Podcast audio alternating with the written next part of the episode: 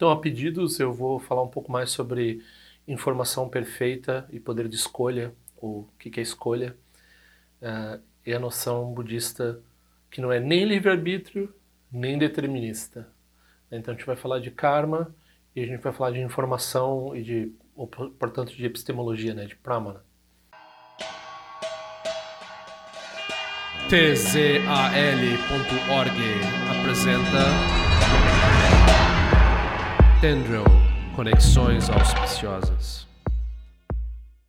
Quem quiser pedir os cartões, é só mandar um endereço físico aqui para esse e-mail. Eu envio os cartões.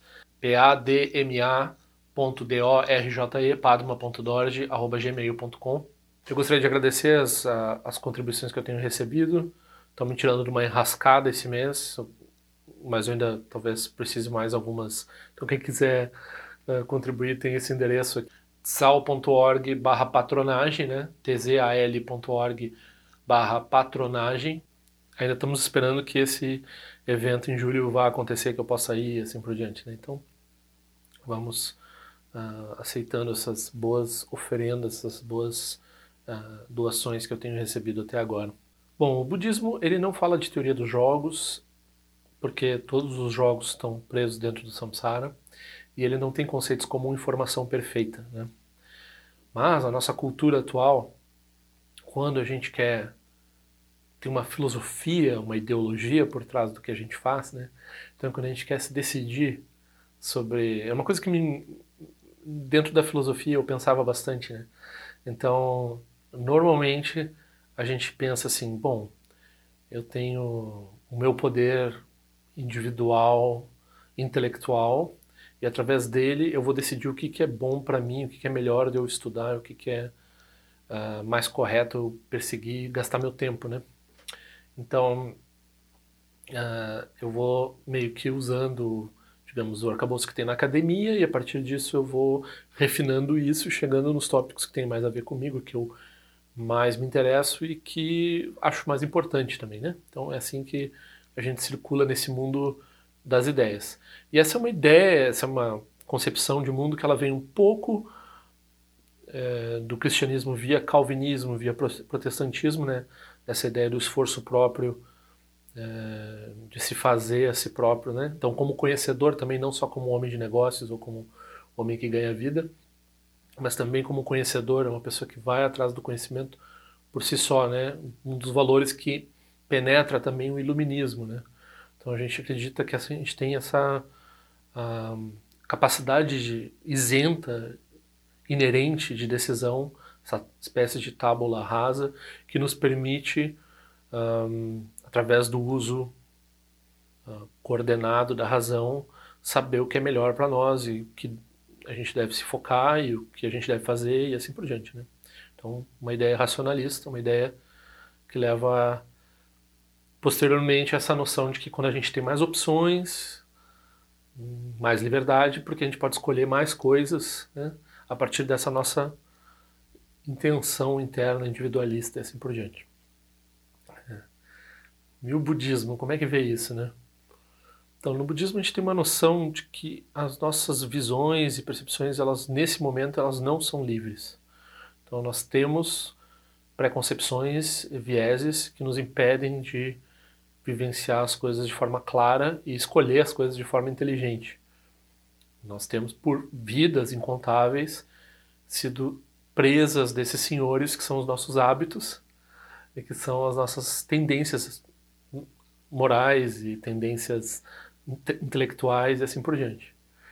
Então, o que a gente na visão moderna acredita que é isenção, no budismo a gente vai dizer, não, está tudo maculado pelos inimigos principais da nossa da liberdade verdadeira da nossa mente, que são esses hábitos. Então nós estamos perseguindo as coisas de acordo com os nossos impulsos, que são formados por nossos, pelas nossas ideações, que são formados por nossos hábitos, que são formados pela ignorância. Ok. Daí, como é que a gente coaduna né, o fato de que a gente tem uma certa liberdade, né? E a gente tem uma certa, um, de certa forma, a gente tem esses aprisionamentos. Então, a, a tradição ocidental, a tradição europeia, de forma geral, ela vai sempre colocar duas coisas em contraposição uma à outra. Né? Ela vai dizer assim, ou a gente tem é, possibilidade de escolher, livre-arbítrio, né? ou a gente não tem possibilidade de escolher, porque está tudo pré-determinado, seja por leis físicas ou leis químicas e assim por diante, seja pela vontade de Deus que desenhou o mundo dessa forma e assim por diante. Né? E esses problemas, eles não são bem solucionados, né? Então a gente como cultura uh, nessa herança greco-romana, alemã, francesa, inglesa, uh, nós operamos segundo uma ideia de liberdade, segundo uma ideia de, de, de livre-arbítrio né, no, no cristianismo. Né? A principal coisa que Deus no, nos deu é essa capacidade de decidir entre o bem e o mal e a gente poder decidir pelo bem de nossa própria volição e não porque né, daí isso nos faz seres individuais, nos dá, é, nos dá uma alma, nos dá uma, individual, uma individualidade, né? Então é isso que faz de nós nós mesmos. Essa é a ideia do cristianismo, né? E por outro lado, quando a gente começa a examinar a ciência, a ciência tem duas coisas, né? Umas coisas são absolutamente caóticas, onde não há possibilidade de liberdade também, ou as coisas são absolutamente determinadas, superdeterminismo, também não tem possibilidade de liberdade. E daí, quando vão examinar o cérebro da gente, eles dizem, não, não, quando você acha que tomou uma decisão, na verdade, lá atrás, lá nos seus mecanismos cerebrais, inconscientemente, essa decisão já estava sendo tomada. Então, se você não estava consciente dessa decisão quando você tomou ela, na verdade você está se enganando com relação à decisão que você tomou. Então você tem um engano de que você tem liberdade de agir, liberdade de arbítrio, e esse engano deve ter alguma vantagem adaptativa, evolucionista, etc. Mas na verdade, na verdade, o seu cérebro toma as decisões por você. e quem é você mesmo, né? Quem é o seu cérebro? Enfim, a discussão é grande porque né, tem um problema difícil, né? Em filosofia, o problema difícil é a separação ou a união de matéria, espírito, corpo e mente. Né? Então eles não resolveram isso. No budismo a gente não tem esse problema. Esse problema não existe no budismo. No budismo nós temos uma coisa relativamente determinada que não é absolutamente determinada. Então nós conquistamos, né, uma coisa parece à primeira vista existencialista, nós conquistamos a nossa liberdade. A nossa liberdade não é dada. A nossa isenção não é não é algo com que nós começamos, é algo que nós produzimos através da prática, né? Então a gente vai fazendo meditação, vai fazendo, vai refletindo sobre o Dharma e a gente vai chegando a essa mente flexível que é capaz de decidir sem viés, que é capaz de realmente entender o que está fazendo e agir de forma consciente, desperta, né? Que é a ação do Buda, que é a ação iluminada, que beneficia os seres. Antes disso, nós agimos de formas parciais, enviesadas, egoístas, temporárias que vão produzir sofrimento para nós e para os outros lá adiante. Então, uh, não está tudo escrito, e por outro lado, nós não temos um livre-arbítrio. Essa ideia de escolha do arbítrio, ela já é uma ideia que já pressupõe certas coisas que no budismo a gente não, não, não vai entrar nesse ponto. Então a gente tem que abandonar essa ideia de que não pode ter um terceiro escolhido e dizer não é nem isso, não é nem aquilo. Né? Não é nem isso nem aquilo. Então, quando a gente vai se decidir por uma tradição religiosa, a gente tem que examinar o que a gente está fazendo de acordo com a nossa constituição, situação e assim por diante. Não é uma, uma ideia de que você vai olhar e analisar, vai ter essa capacidade fria e essa informação, né, esse mito da informação perfeita. Esse mito da informação perfeita é não só eu sou capaz de decidir com base em informação perfeita, ou seja, eu tenho me dizem exatamente o que é budismo, o que é cristianismo, o que é não sei o que. E a partir disso eu vou processar alguma coisa dentro de mim e eu vou chegar a uma conclusão sobre o que é o que é o melhor, o que se coaduna com a realidade e assim por diante. Né? Então, esse é um sonho, assim, né? Porque, de um lado, se acredita numa isenção própria. Então, a mente parece que ela opera. A gente acredita nisso. A gente acha que a gente é esperto. A gente acha que a gente não está preso por hábitos. Esse é nosso, um dos maiores enganos que a gente tem, né? Na verdade, a gente tem viés, a gente tem hábitos, a gente está operando de forma parcial, a gente está operando de forma egoísta. E a gente está operando de forma que vai nos aprisionar e aprisionar os outros e assim por diante. A gente está tentando se livrar disso, né? Se a gente é praticante. Mas normalmente a gente acha que não, a gente acha que a gente já está completo, não precisa melhorar nada. o que a gente precisa melhorar é talvez ter mais uma informação ou outra, mas a nossa capacidade divina, essa centelha divina que Deus colocou em nós, isso já nós sabemos o que é melhor e o que é pior. Nós temos a capacidade de distinguir o certo do errado. Nesse momento, talvez não. Então, a gente tem um potencial, né? Então, usando a gente tem um potencial disso, mas a gente não está usufruindo desse potencial, segundo a tradição budista. A gente poderia exercer esse potencial.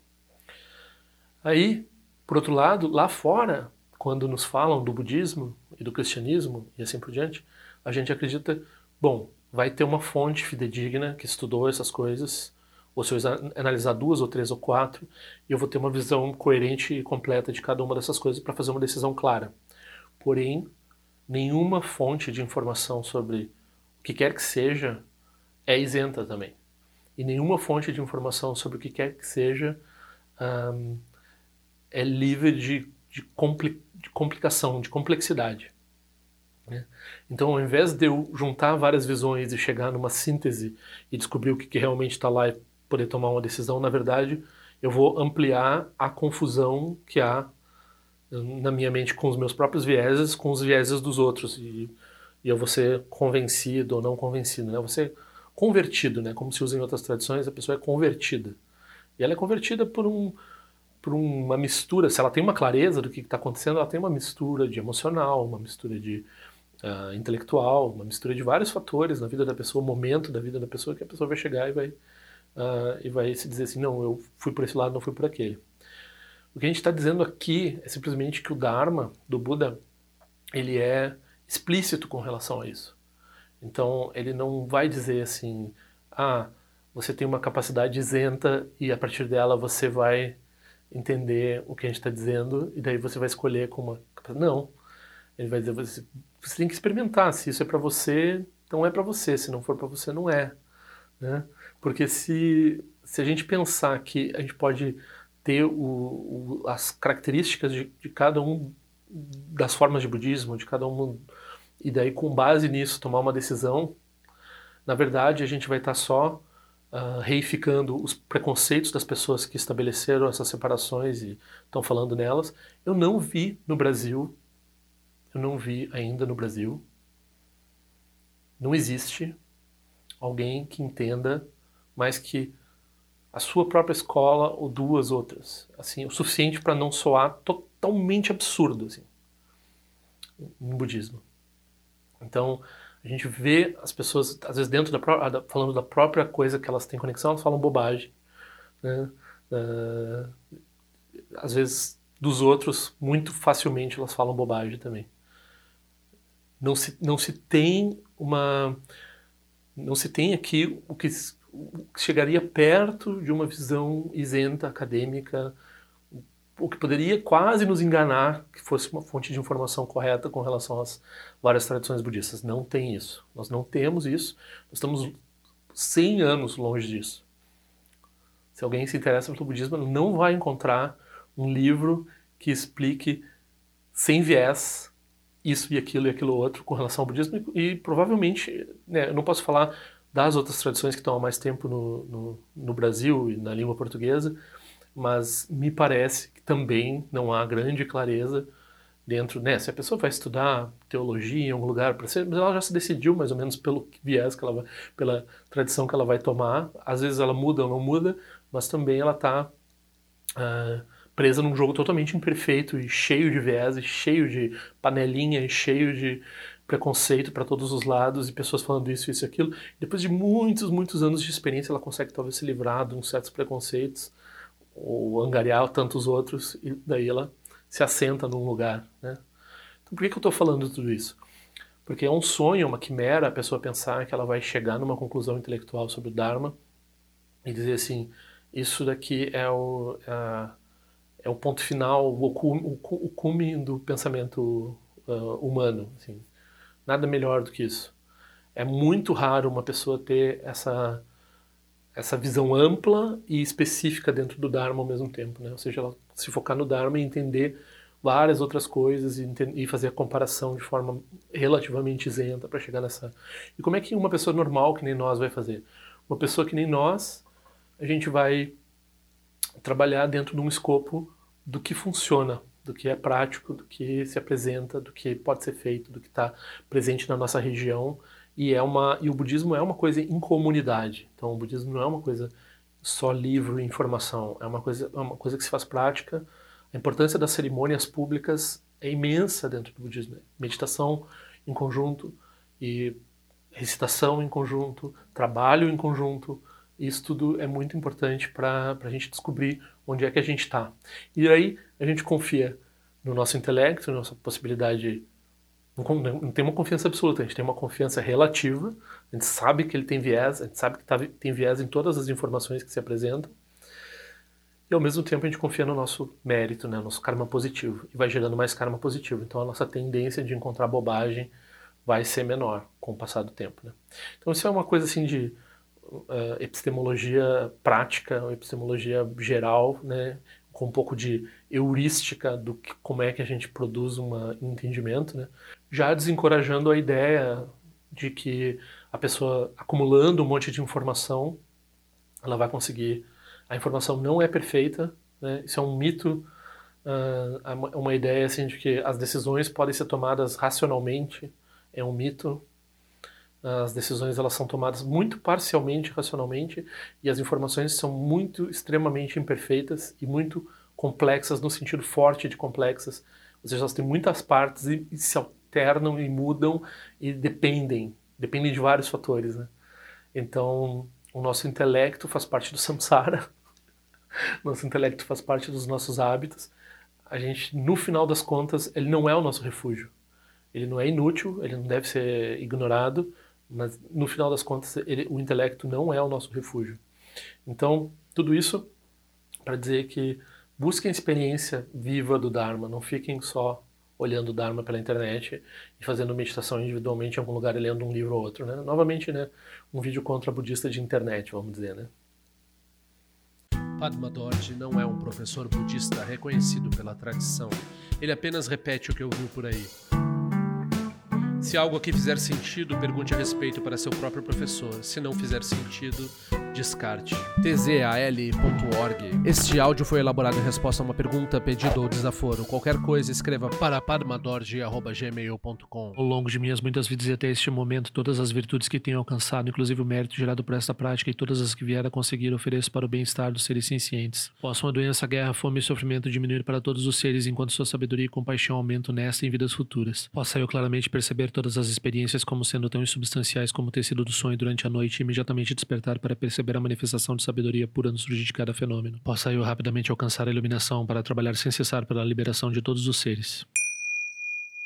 Rila wai kora shinga songpa na dewa malu jikwa ne chere zingwa ten shinja so eza peka jarpa tu ten jio eche. Om so chi jamen chen pene jira sa wakun sha tu zio eze tai bai me jino chuchul piyama nyen jo ki sa songta tu ten jio eche. Chume kwenye pema samba sa sora jen jese no pa igar jiwa shu shuki tu peku kuse deshin te zindar shin jo. Shik me tu shu trukpa nange wa cha tunga drupa ten romu yen ngen kumpa malu rasa ne lundu ten leta tu ten jio eche. Peme jesung peme risu che peme tan la chi kuse surwan peme wancho chi droma jeso shin no ni peme lunje tu jio eche. Pene jio ene chen po ten pa yuri ne pa dan ten pa si pe chen bundan kuse chasen ten jio eche. Kusung san che guru rinpo shi ngandu kong dade wachin pa jabar che kong sa tutu ra posa so adep so chin shi laptu so shi nang sangwe beche shi wadan sam palung je drupa chin che lo oma hong ben zang guru pe ma se de hong ken lo shi song de lo che zan lin sa song cha pa pe tu ju shi song nang wadam mi rang du song ge le sho